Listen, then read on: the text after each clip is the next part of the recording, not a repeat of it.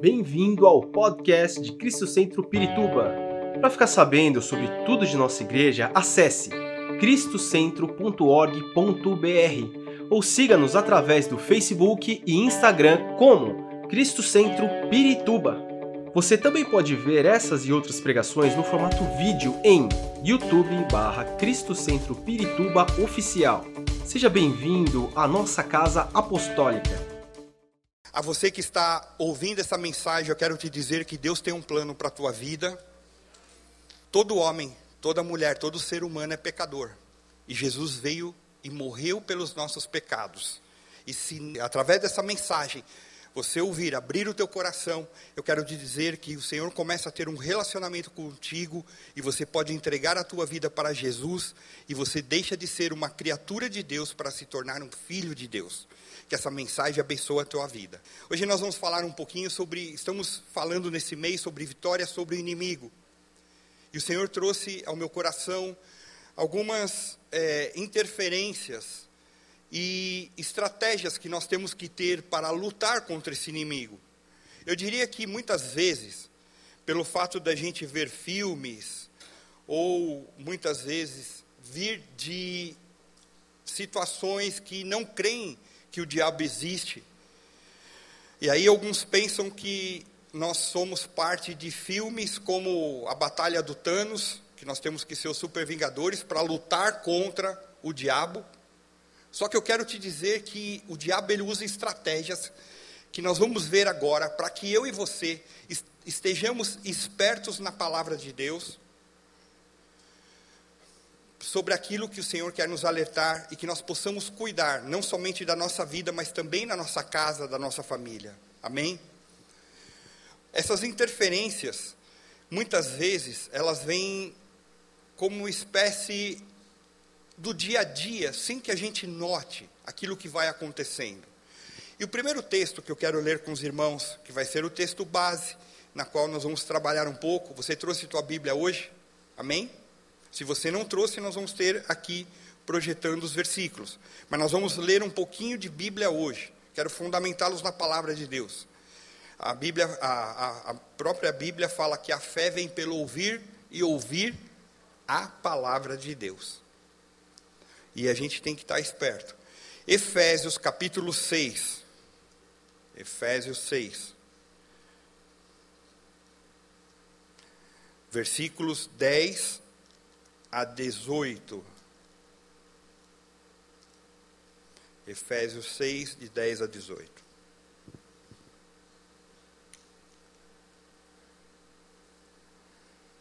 Diz assim: Finalmente, fortaleçam-se no Senhor e no seu forte poder.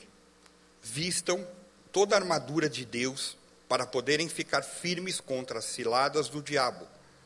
Pois a nossa luta não é contra pessoas, mas contra os poderes e autoridades, contra os dominadores deste mundo de trevas, contra as forças espirituais do mal nas regiões celestiais. Por isso, vistam toda a armadura de Deus para que possam resistir no dia mal e permanecer inabaláveis. Depois de terem feito tudo, assim mantenham-se firmes, cingindo-se com o cinto da verdade vestindo a couraça da justiça e tendo os pés calçados com a prontidão do evangelho da paz. Além disso, usem o escudo da fé, com o qual vocês poderão apagar todas as setas inflamadas do maligno. Usem o capacete da salvação e a espada do Espírito, que é a palavra de Deus. Orem no Espírito em todas as ocasiões, com toda oração e súplica. Tendo isto em mente, estejam atentos e perseverem na oração por todos os santos. Até aqui. Amém pela palavra do Senhor.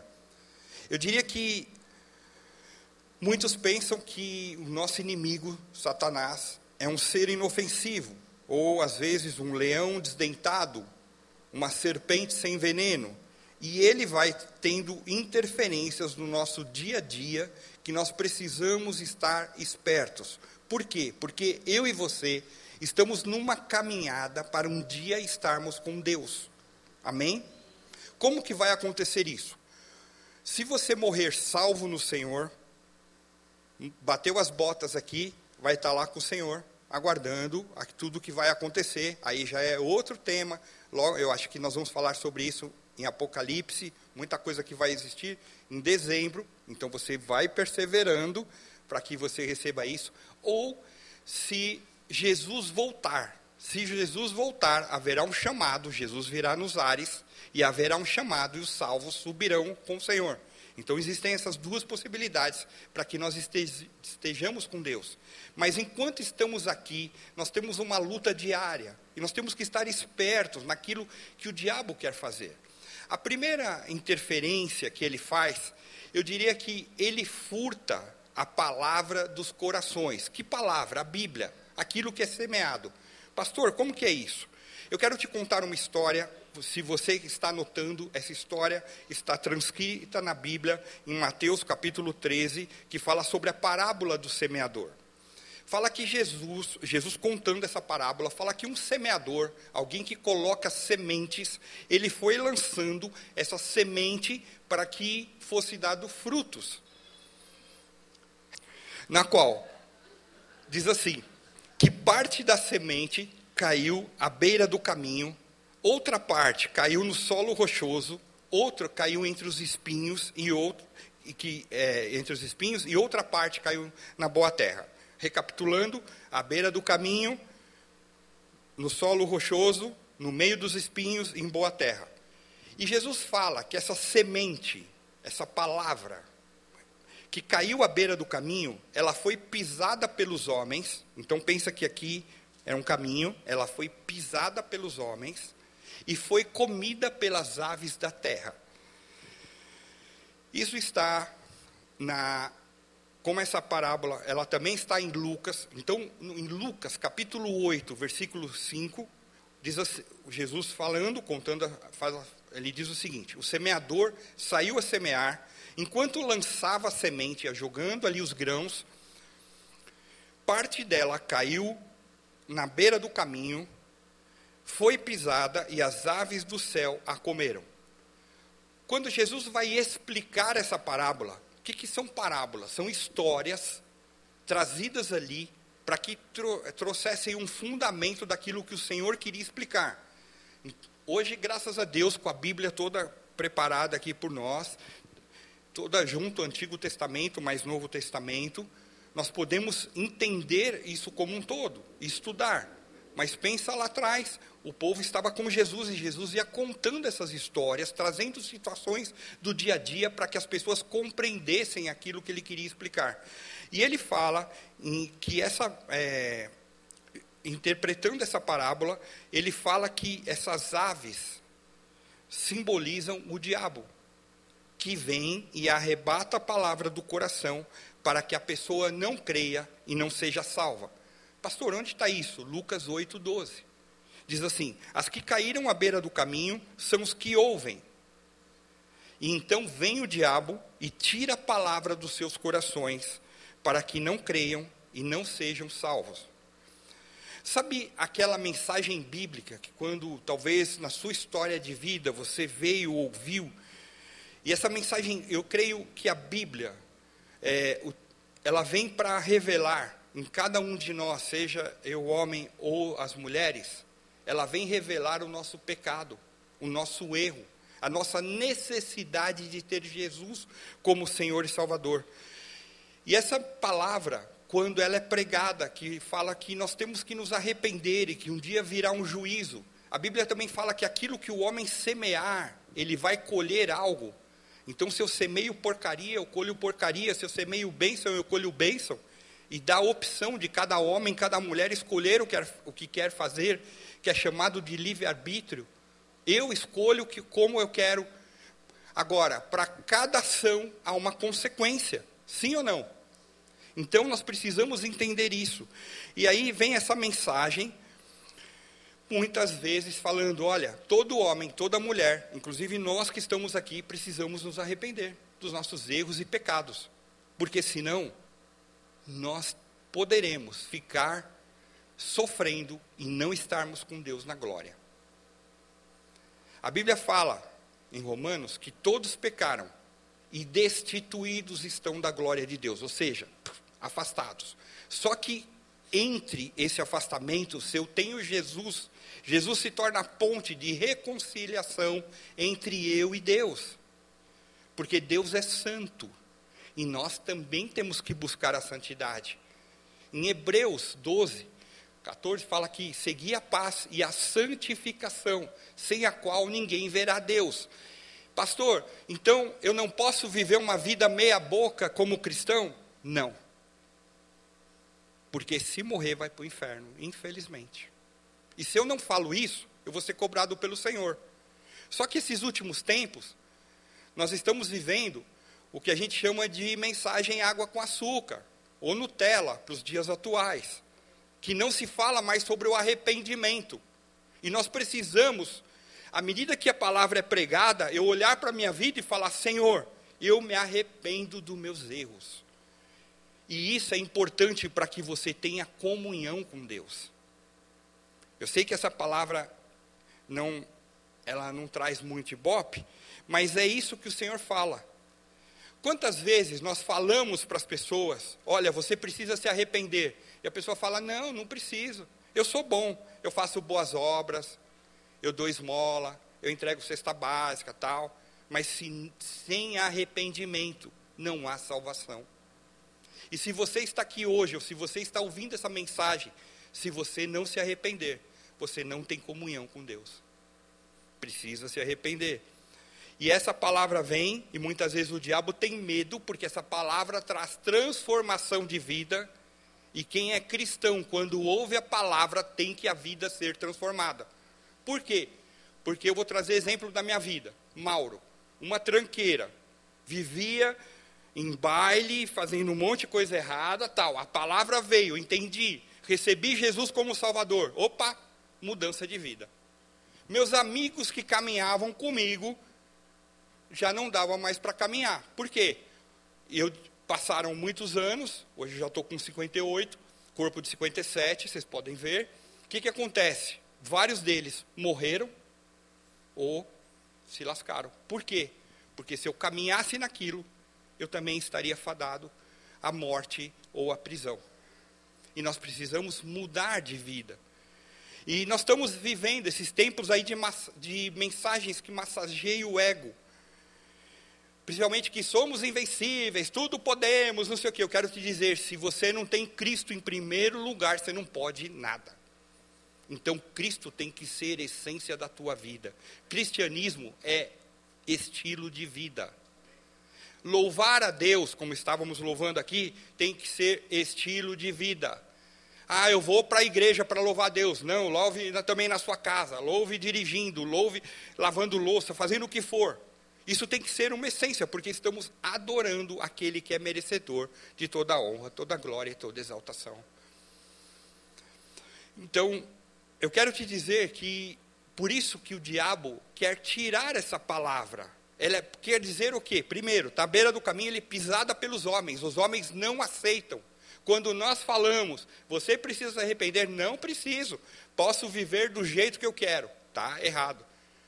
Agora, a mensagem que é, água com açúcar, tal, o diabo não tem pressa em roubá-la, porque ela é ineficaz, ela é estéril, ela não produz vida.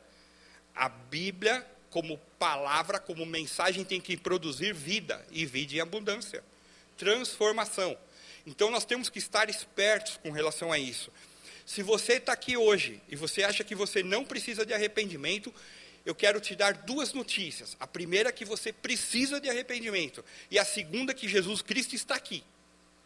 A Bíblia me fala sobre isso. A Bíblia fala: onde estiverem dois ou três reunidos em seu nome, eu estarei no meio de vocês. Eu quero te garantir que Jesus está aqui conosco. De quebra, Deus está aqui e o Espírito Santo está aqui também. Então, olha só, a Trindade está aqui esperando você abrir teu coração para Ele. Abra teu coração, entrega a tua vida, se arrependa e comece uma nova história de vida. A segunda estratégia que o diabo usa, ele semeia joio no meio do trigo. Jesus fala que enquanto os filhos do reino estavam dormindo, isso está lá em Mateus 13 também, veio o diabo e semeou o joio no meio do trigal de Deus, ali que representa a igreja.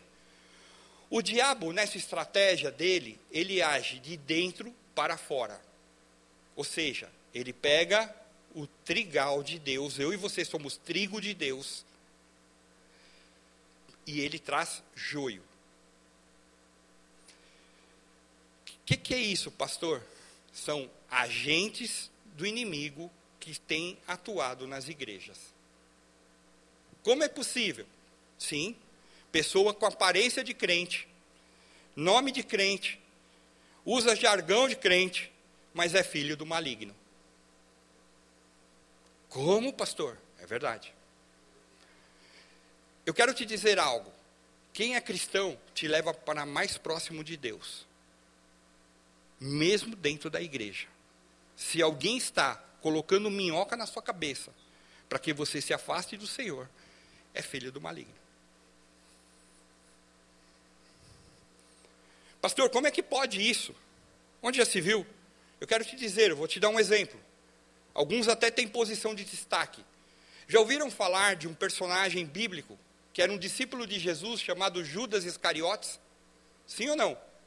Jesus orou para que viessem os discípulos e um deles foi Judas Iscariote. Judas tinha aparência de crente, nome de crente, usava jargão ali, e quando falaram, você tem andado com Jesus? Eu não, nem conheço, mas filho do maligno. O diabo semeia seus agentes no meio da igreja, porque a igreja muitas vezes está dormindo. E nós temos que estar espertos. E aqui eu quero trazer uma experiência da Cristo Centro. Quero te dizer algo. Talvez eu vou ser metralhado, mas vamos lá. É, tem uma eu não sei como que eu posso chamar. Maçonaria é o quê? Uma seita. Uma seita chamada maçonaria. Que existe rituais, etc. Tal. E é uma seita particularmente masculina. As pessoas são levadas num que chamam de loja maçônica para fazer rituais. E tem todo lá um lance de um, um pé descalço, etc. Tal, e elas adoram alguma coisa. Aí falam, mas tem crentes maçons. Não dá para adorar a dois Deus. É Deus ou Belial. E por isso eu tenho que adorar Deus.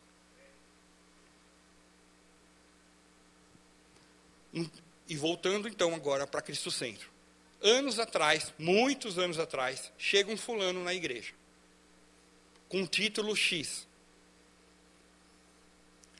Nós achamos, assim como pastores, nós achamos meio estranho sempre quando alguém adentra a igreja, vindo de outra igreja, não importa se é pastor, auxiliar, apóstolo, querubim, anjo ungido, seja o que for, ele vai levar um tempo de maturação e ele vai passar por algumas coisas que nós vamos verificar se essa pessoa realmente é crente, tem nome de crente ou se é meia boca. E começamos a olhar essa pessoa, no detalhe. E aí, quero cargo, quero cargo. E nós aprendemos algo em Cristo Centro. Todos os líderes que estão aqui, nós aprendemos a servir. Se Deus permitir, nós ganhamos cargo ou título. Se Deus permitir. Se Deus não permitir, nós continuaremos servindo. Essa é a visão da igreja. Ok? E essa pessoa começou a querer cargo, cargo. Nós achamos meio desconfiado. Até que finalmente ele chega para um irmão e fala assim: Puxa vida, você não gostaria de participar de uma reunião? Aonde? a um grupo de comunhão, o grupo de alcance, lá atrás chamávamos os nossos grupos de comunhão como um grupo de alcance. Não, vai ser numa lojinha ali. Loja maçônica. Tentando tirar a pessoa do caminho do Senhor para o reino das trevas. Na hora que nós nos inteiramos disso, falamos, chama o fulano, queremos conversar com ele. Até hoje ele está para vir na igreja para falar conosco. Então, nós precisamos estar espertos. Quem é de Deus te aproxima de Cristo. Aprenda isso. Quero ter muitos amigos. Eles te aproximam de Cristo ou eles te afastam de Deus. Terceira estratégia que o diabo usa. Muitas vezes ele entra no templo para se opor à palavra, Bíblia, como já vimos, e a quem está pregando a palavra.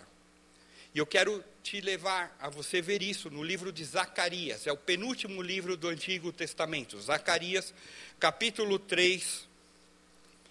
Deixa eu achar aqui o meu Zacarias.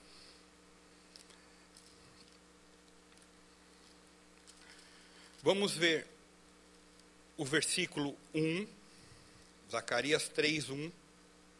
Diz assim: Depois disso, ele me mostrou o sumo sacerdote Josué diante do anjo do Senhor e Satanás à sua direita para acusá-lo. Versículo ah, de 1 a 7, perdão. Continuando. O anjo do Senhor disse a Satanás: O Senhor o repreenda, Satanás. O Senhor que escolheu Jerusalém o repreenda. Esse homem não parece um tição tirado do fogo? Ora, Josué, vestido de roupas impuras, estava de, em pé diante do anjo. O anjo disse aos que estavam diante dele: Tirem as roupas impuras dele. Depois disse a Josué: Veja, eu tirei de você o seu pecado e coloquei vestes nobres sobre você. Disse também: Coloquem um turbante limpo em sua cabeça. Colocaram um turbante nele e o vestiram enquanto o anjo do Senhor observava. O anjo do Senhor exortou Josué, dizendo: Assim diz o Senhor dos Exércitos: Se você andar nos meus caminhos e obedecer os meus preceitos, você governará a minha casa e também estará encarregado das minhas cortes, e eu lhe darei um lugar entre estes que estão aqui. Quer dizer isso? Esse Josué era o sumo sacerdote. Lá no tempo antigo, o sumo sacerdote era aquele que ia levar os pecados, ele era o representante do povo para levar ali em sacrifício. Ele entrava num local. Um dia, se Deus der oportunidade, nós vamos falar sobre o tabernáculo, sobre as partes, mas quero te dizer que tinham dois lugares assim. Uma sala chamada é, sala da apropriação e depois o Santo dos Santos, ou Santíssimo, lugar santíssimo.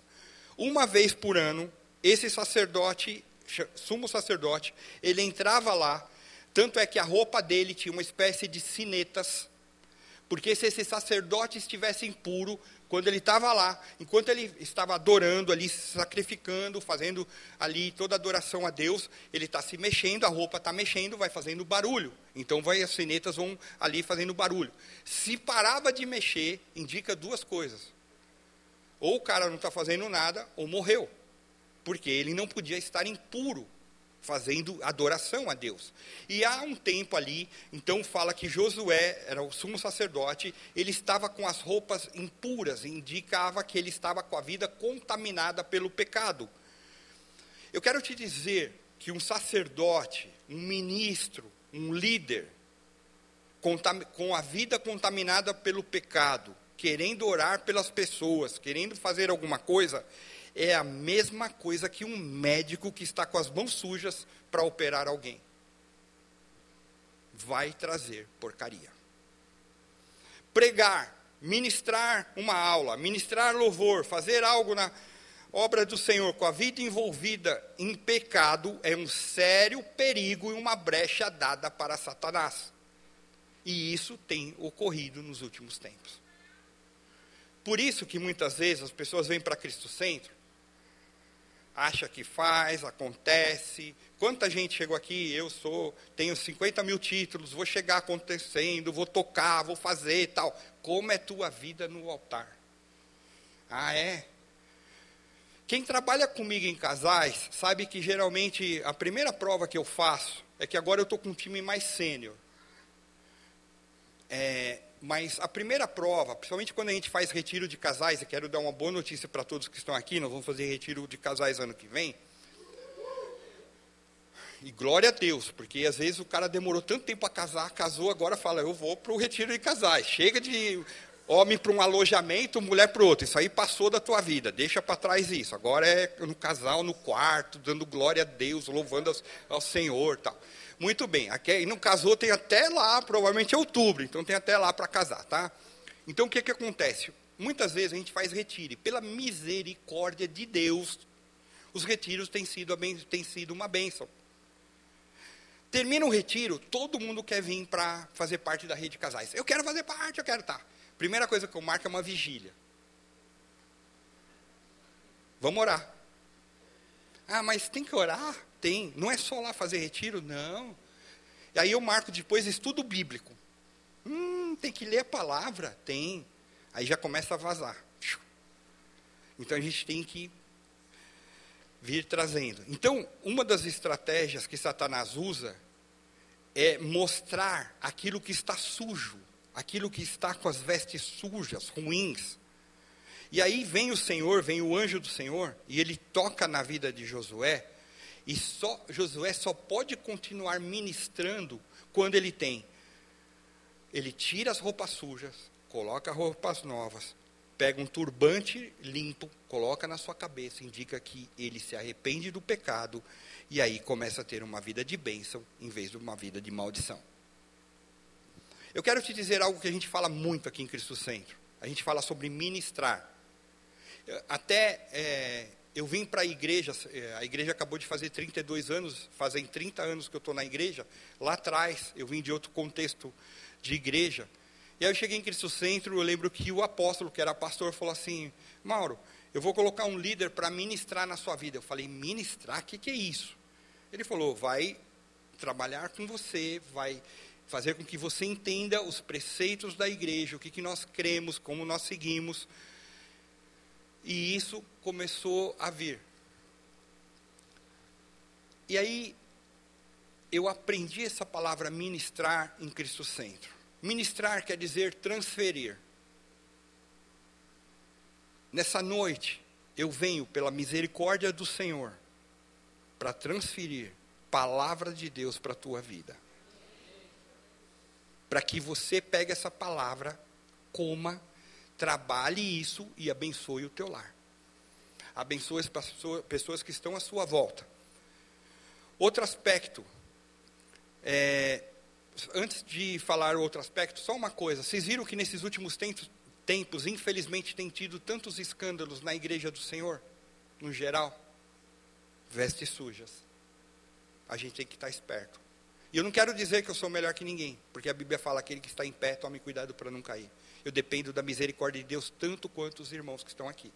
Inclusive, quero fazer um pedido especial para vocês. É, quando vocês orarem na sua casa, Queria que vocês orassem pela minha vida. Porque há muito tempo eu sofro, eu sofro de um negócio chamado refluxo esofágico refluxo no esôfago. Que é, eu tenho uma má, for, eu tenho uma má formação de uma válvula que é entre o estômago e o esôfago, com isso chama hérnia de ato, e aí, quando eu vou dormir ou à noite, assim, sobe o suco gástrico para o esôfago. Com o tempo, eu, eu agora estou desenvolvendo um negócio que chama esôfago de Barre. O que, que é isso? É como se sobe o suco gástrico, então primeiro está o estômago, sobe para o esôfago, ele vai criando uma camada como um, como um cimento no esôfago. Constantemente eu tenho que tomar remédio. Esse remédio vem como uma bomba, então ele vai lá ele dinamita aquilo do, do esôfago para ir limpando. Só que eu já desenvolvi o que chama esôfago de Barre, que é constante. Então eu teria que tomar remédio a vida inteira. Então, em breve, eu vou ter que fazer operação. E eu tenho orado, Senhor, se for da tua vontade, o Senhor vai me curar. Se não for da tua vontade, o Senhor vai preparar os melhores médicos para que eu seja ali operado. Porque eu tenho uma má formação dessa válvula, que chama hérnia de ato. Então, quando vocês orarem, orem para que o Senhor traga a resposta dele na minha vida. Eu não sei qual é, mas que seja, o melhor é dele. Se eu tiver aqui para operação, glória a Deus. Tá? Obrigado.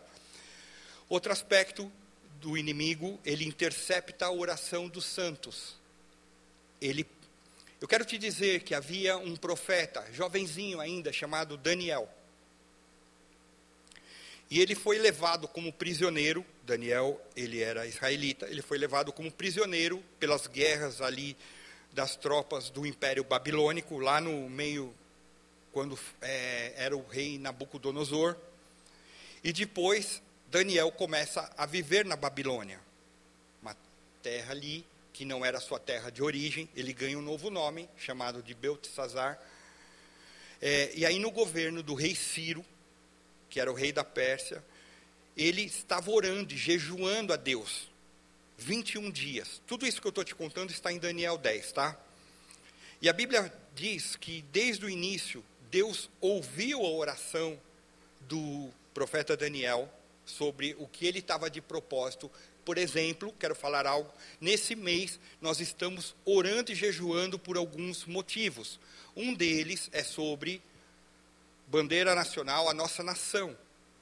Estamos orando para que a bênção de Deus venha na nossa pátria, que estabeleça o reino de Deus, toda a corrupção caia por terra, se toda malandragem, toda porcaria saia em nome de Jesus. O que, que acontece? Então, nós, muitas vezes, ah, e uma coisa, estávamos orando também pelo, pela conferência PROX, que aconteceu nesse sábado, e jejuando. Muitas vezes nós vamos orar e jejuar por necessidades. Isso é importante na tua vida, para que você aprenda isso. É importante. Pastor, estou com uma dificuldade lá. Às vezes nós vamos, nós nos, como pastores, como líderes, nós nos unimos a você em oração, em jejum, para que esse propósito seja alcançado diante do Senhor. E é o que aconteceu ali com Daniel. Então ele fala que veio um anjo e disse o seguinte: Olha, desde o primeiro dia que você colocou a tua oração o Senhor já havia respondido. Eu ia te trazer a resposta, mas eu fui interceptado pelo diabo. E aí houve necessidade que alguém de porte maior nas guerras espirituais, nós lemos lá que a nossa guerra não é contra sangue e carne, mas contra as potestades. E falou: veio o arcanjo Miguel, ele veio para que a mensagem pudesse ser liberada para você eu quero te dizer que nós, todos nós, provocamos reações no reino espiritual quando oramos e quando jejuamos. Se um crente não ora e não jejua, ele fica muitas vezes com uma vida estável. É importante isso. Vocês, como família, querem alcançar algo? Orem, jejuem, coloquem isso diante do Senhor. Quando a igreja ora, os céus se movem, o inferno treme, coisas acontecem na terra. Nenhuma pessoa ou igreja está preparada para a guerra espiritual se não tem vida de oração. Nós precisamos orar. Nós estamos um mês inteiro falando sobre vitória sobre o inimigo. Então, uma das estratégias que nós temos que ter é orar e jejuar. Orações são como mísseis de Deus, desarmando as ciladas. Outro aspecto que o diabo vem, ele oprime as pessoas com enfermidades. Oprime as pessoas. A Bíblia traz uma série de referências de pessoas que estavam enfermas. Jó, que ficou enfermo. Havia também, lá em Lucas 13, uma mulher encurvada, 18 anos. Pessoas mudas, pessoas com surdez, pessoas com loucura. E eu quero te dizer que muitas vezes o inimigo ele vem trazer um cativeiro de enfermidade, provocando que a gente comece a achar que Deus não nos ouve, que Deus não está conosco, mas Ele está. É, sabe, um cântico agora que nós cantamos agora há pouco, ele fala assim que nós não seremos abalados, não é? Mas, e, e, aí eu fiquei refletindo um pouco, eu estava ali meditando um pouco naquilo que eu ia pregar, naquilo que. Eu pergunto, na nossa vida, quando a gente tem reveses, quando nós temos dificuldades, somos abalados sim ou não? Seja sincero. Mas eu quero te dizer, mesmo que eu e você sejamos abalados, o Senhor está conosco na hora que nós somos abalados. Porque Ele vai passar com isso. E eu quero te dizer que Jesus é aquele que cura. Outro aspecto do inimigo, ele resiste à obra missionária. E eu quero ler com você 1 Tessalonicenses 2,18. Paulo escrevendo ali à igreja de Tessalônica, fala que Satanás barra uma jornada missionária de Paulo. Diz assim, 1 Tessalonicenses 2,18. Quisemos visitá-lo, eu mesmo, Paulo quis, e não apenas uma vez, mas duas, Satanás, porém, nos impediu. Vocês já viram quantas dificuldades nós temos quando nós falamos, nós vamos fazer uma obra evangelística, nós vamos fazer missões, nós vamos alcançar povos.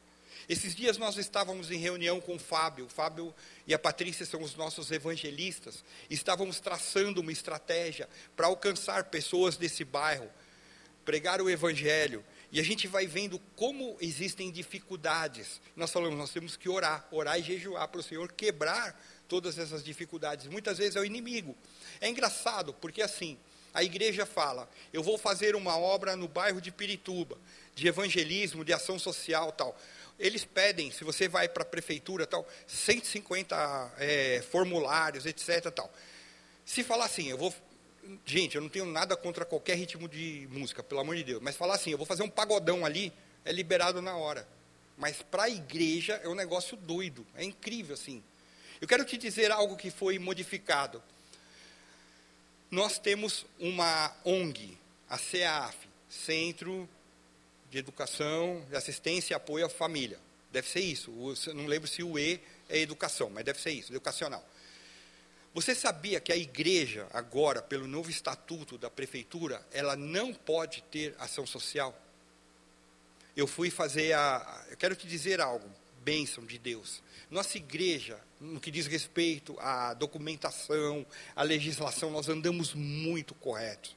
E eu fui fazer a renovação do nosso estatuto, de tempos em tempos, uma diretoria é, constituída, fui levar lá, e eles falaram assim: você tem que tirar todo que está de ação social. Por quê? Porque igreja é para fazer culto, não é mais para fazer obra social. Graças a Deus, Cristo Centro tem a CEAF e pode fazer obra social através da CEAF. E quando agora, sempre vocês vão ver a, a gente anunciando assim, olha, distribuição de cesta básica é, é da CEAF com apoio da Cristo Centro, porque está cedendo o local. Somos parceiros mas não pode mais ter no estatuto. Agora, olha só. Todo mundo que está aqui sobreviveu à pandemia, correto? Quem não veio, ou está na sua casa, ou já foi embora, o senhor já levou. O que, que acontece?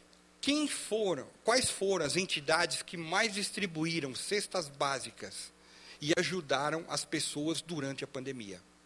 As igrejas. Fala assim, não é, é doido isso.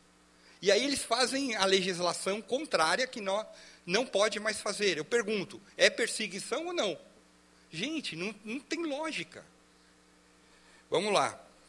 Ele também atormenta pessoas cujo coração não libera perdão. Quem não perdoa não tem paz.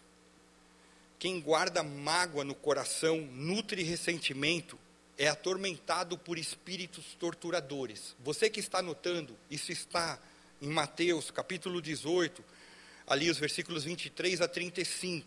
Se nós não liberamos perdão, nós somos atacados por espíritos torturadores. Eu quero ler com vocês Efésios capítulo 4, versículos 26 e 27. Efésios 4, 26 e 27.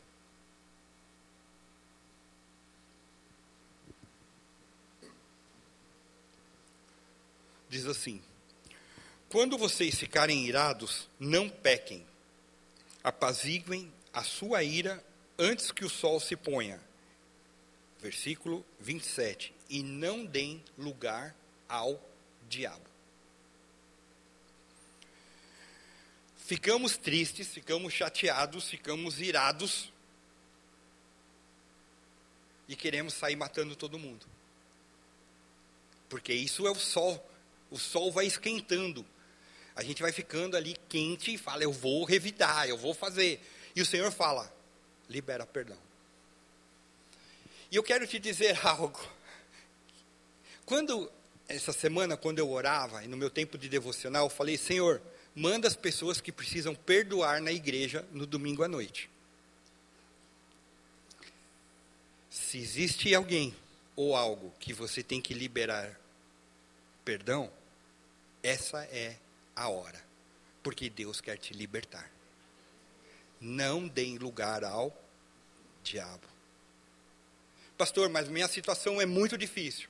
Deixa que o Espírito Santo vai tratar com você e vai lá cuidar daquela pessoa, daquela situação, porque isso é papel do Senhor. Mas você tem que liberar perdão nessa noite. Senão, você não vai ser liberto.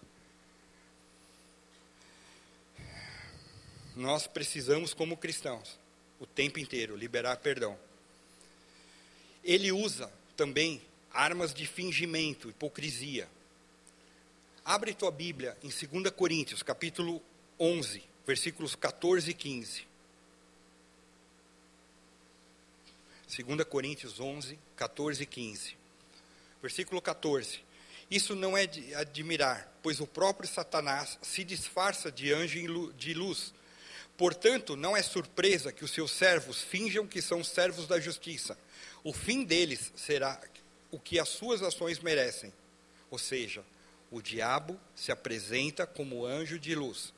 É tão bonzinho, eu faço tudo. É engraçado, né? E quando eu estava me preparando essa palavra, eu fiquei lembrando das nossas eleições. E não tem como não pensar nisso. E eu não vou falar em quem você deve votar. Mas de uma hora para outra as pessoas se tornaram tão santas. É incrível. E você tem que analisar se o que você quer para os teus filhos, para a tua família, se os teus tuas convicções sobre aborto, sobre vida, se estão dentro daquilo que os candidatos apresentam, meu irmão. Ah, mas é, um é assim, outro é assado. Por isso que nós dependemos de quem? De Deus. Porque eu quero te dizer uma coisa, com dor no coração. Aquele que entrar ali, vai entrar pela misericórdia de Deus. A Bíblia fala aqui, lá em Romanos, que nós estamos sujeitos às autoridades. Então vai, alguém vai ser elegi, elegido presidente. Eu não sei quem é, porque glória a Deus, como pastor não tem espírito de adivinhação. Glória a Deus por isso. Então tá só Deus que é onisciente, onipresente, onipotente. Ele já sabe, eu não sei. Nós temos que votar lá no dia 30 mas que você faça o seu papel e pense naquilo. Mas esses tempos é todo mundo se apresentando. Eu sou tão bom, eu faço tanta coisa. E a gente vai ver e nada disso está acontecendo. Mas vamos seguir. Duas últimas estratégias. Ele usa armas de intimidação. E nós temos que estar espertos com relação a isso. Eu quero ler com os irmãos 1 Pedro, capítulo 5, versículo 8. 1 Pedro 5, 8. Porque muita gente confunde a estratégia do diabo nessa palavra.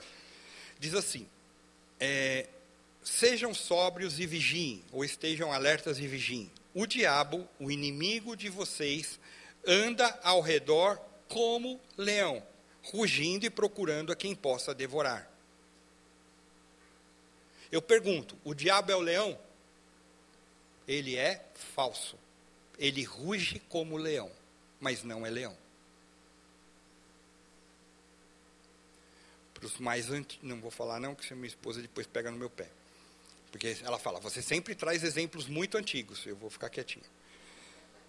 Eu quero te dizer que o leão, ele ruge para espantar a presa. Só o rugido do leão é uma forma de intimidação. E muitas vezes o diabo está em volta de nós querendo se passar pelo leão. Só que existe um, que é o leão da tribo de Judá, Jesus. A ele honra, glória, exaltação, poder, toda a honra e todo louvor seja dado a ele. Então, esse falso, muitas vezes, ele vem trazer algo na nossa vida de intimidar. Por exemplo, você e sua família estão orando, vamos dizer, vou pegar um chute aqui, para que Deus dê para vocês esse cesto aqui que está sujinho. Muito bem.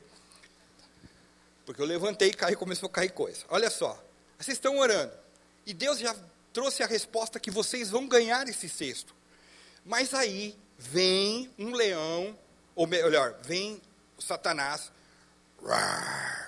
Vocês não vão conseguir. Vocês não vão alcançar. Mas Deus já liberou. Mas você está ouvindo esse rugido que é falso. É um gatinho querendo parecer que é leão. Mas o Senhor já te deu vitória. Às vezes você está no passo para receber a vitória. E você volta para trás e fala: ah, não, vou esperar mais. E hoje Deus me trouxe para falar que aquilo que você tem buscado chegou o tempo. Eu não sei o que é, mas Ele sabe, porque Ele é onisciente. Você tem que perseverar.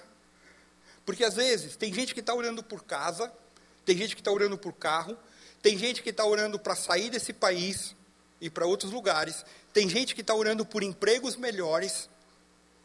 Só que quando você está para receber, você ouve o rugido que parece de um leão, te intimida e você recua. E hoje Deus quer limpar os seus ouvidos para que o único rugido que venha sobre a sua vida seja o leão da tribo de Judá.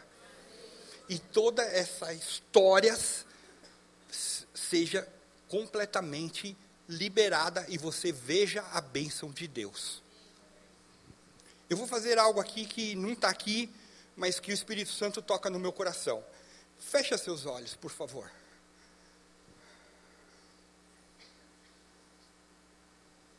Quantos, sem, com os olhos fechados, quantos têm orado como família para conquistar uma casa, um apartamento, um local de morada? Levanta a mão.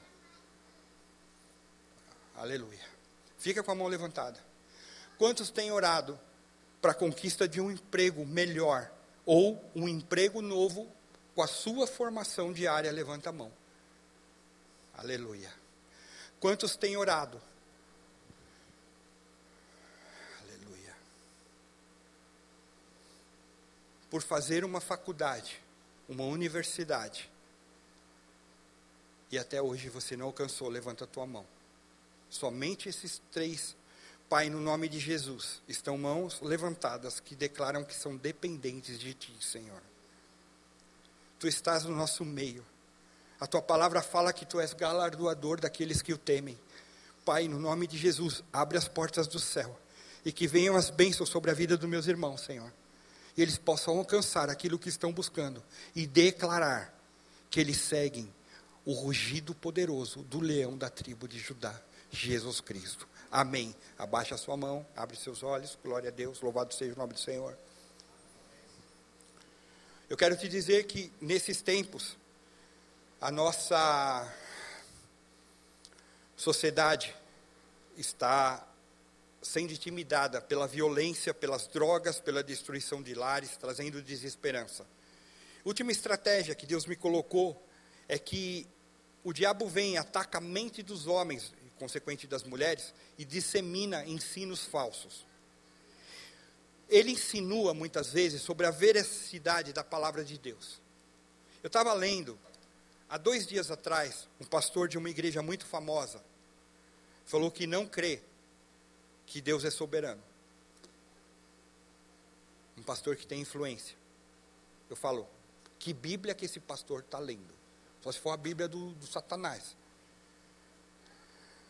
E muitas vezes Deus vai usar pessoas influentes de mídia para trazer algo, ensino falso. E nós temos que estar espertos contra essas estratégias.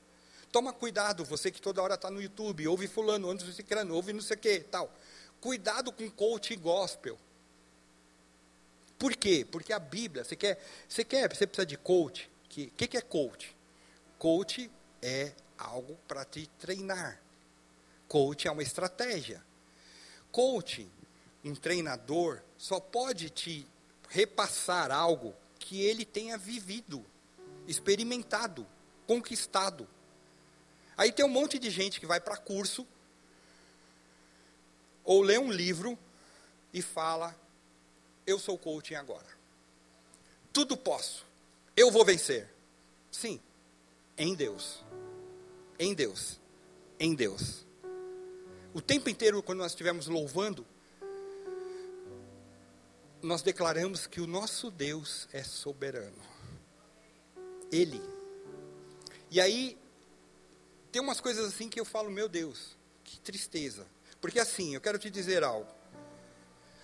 Você que não sabe nadar, se você ler um livro, Como Nadar, você vai aprender a nadar? Então você não vira coach. Coach de natação agora. Aí um monte de gente que perdeu o emprego, participou de um curso de coach e fala: Eu vou trazer algo diferente para vocês. Vamos olhar o histórico de vida dele. Fracassou aqui, fracassou ali, fracassou, fracassou. Por quê? Porque você quer um coach maravilhoso? Bíblia, Provérbios, Cantares, sabedoria de Deus para a nossa vida. Esse é o melhor coach que nós podemos ter. É o Senhor nos ensinando como devemos agir a cada dia. Você é contra coach na igreja? Totalmente, porque nós temos Bíblia. Não precisa mais nada do que a Bíblia. E esses tempos, esses últimos tempos aí, a gente precisa estar esperto. Leia comigo Mateus capítulo 16, versículos 21 a 23. Mateus 16, 21 a 23. Diz assim: Desde aquele momento, Jesus começou a explicar aos seus discípulos que era necessário que ele fosse para Jerusalém e sofresse muitas coisas nas mãos dos líderes religiosos, dos chefes, dos sacerdotes, dos mestres da lei, e fosse morto e ressuscitasse ao terceiro dia. Então Pedro, chamando-o à parte, começou a repreendê-lo, dizendo: Nunca, Senhor, isso nunca te acontecerá. Jesus vira-se para Pedro e diz: Para trás de mim, Satanás. Você é uma pedra de tropeço para mim, e não pensa nas coisas de Deus, mas no dos homens. Pedro andava com o Senhor, mas a nossa luta não é contra a carne e contra sangue, mas aquilo que estava operando em Pedro. E se nós dermos ouvidos a muita gente que tem aparência de crente, é bacana, tem não sei quantos mil seguidores, mas está distorcendo a palavra de Deus, nós nos afundamos. E Deus quer trazer sabedoria para a tua vida, para a tua casa, para os teus filhos. A mente é um campo de guerra. E o inimigo luta constantemente para dominá-la nesses tempos. Mais do que nunca, nós temos visto sendo disseminado falsos ensinos, falsas doutrinas, novos credos, e nós precisamos rejeitar tudo aquilo que não está na palavra de Deus. Não está. Não vou ficar inventando. Porque ultimamente está surgindo um monte de gente. Eu quero te dizer algo. Nós estamos em 2022. Pensa quantos doutores já estudaram a Bíblia, já aprofundaram já esmiuçaram. E aí a pessoa fala: Não, agora eu tenho um novo ensinamento. A capa da Bíblia tem que ser vermelha, com risquinho, com não sei o que e tal. Isso é balela, gente. Fique esperto, porque isso é estratégia de Satanás para te tirar dos propósitos de Deus. Como nós vamos vencer tudo isso? Como nós vamos ter vitória do Senhor? É o que nós lemos no início. Devemos, olha Efésios 6,10 fortaleçam-se no Senhor. Temos que estar fortalecidos no poder de Deus.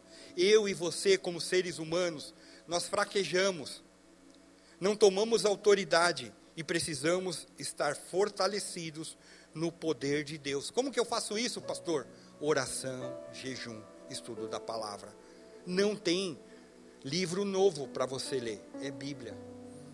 Outro aspecto, foi falado lá o que nós lemos: revestir da palavra, da armadura de Deus, cinto da verdade, coraça da justiça, pés calçados com preparação do evangelho da paz, escudo da fé, capacete da salvação, espada do espírito e oração.